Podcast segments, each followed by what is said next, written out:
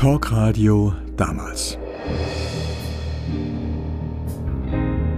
Erinnerungen an meine Sendung 8 Plus im Südwestfunk Baden-Baden. Das Thema diesmal Tag der Entscheidung.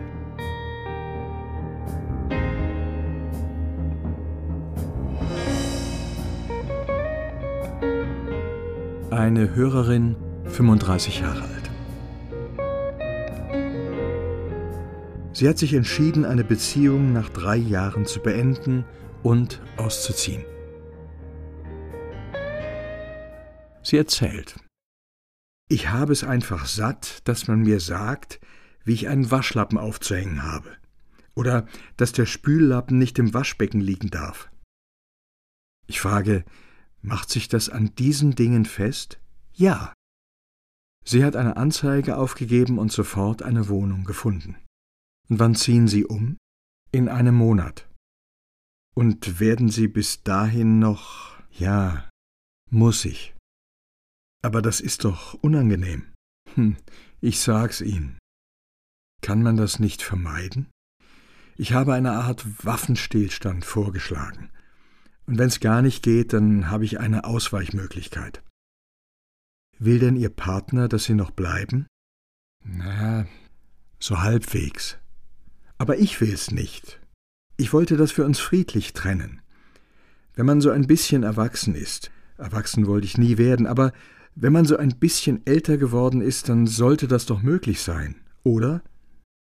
Das ist immer leicht gesagt.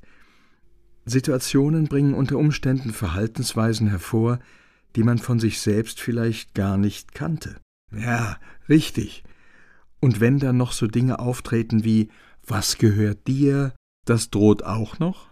Nein, das habe ich schon hinter mir. Und er hat es schriftlich von mir. Er kann jeden Karton durchgucken. Ich habe nichts von ihm. Man muss sich ja jeden Tag entscheiden. Für alles. Was will ich essen? Ich dachte einfach, ich rufe heute mal an, dass Entscheidungen auch so ablaufen können. Und Sie sind von dieser Entscheidung überzeugt. Das merkt man. Woran merkt man das? An, an einer Leichtigkeit. Ich hatte von Anfang an den Eindruck, es gibt kein Zurück.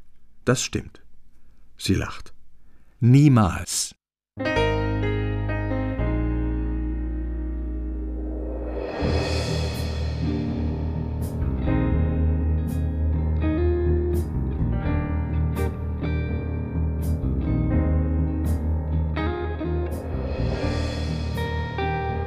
Es meldet sich eine Hörerin Anfang 30.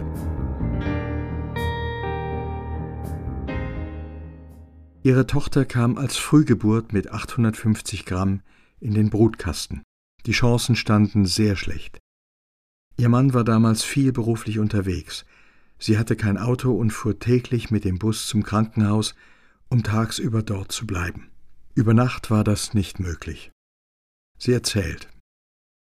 Man sitzt stundenlang am Brutkasten und streichelt das Kind. Ein Minimalkontakt.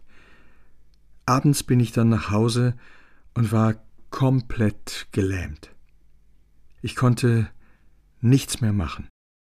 Die Kleider lagen auf einem Haufen, ich habe alles liegen gelassen.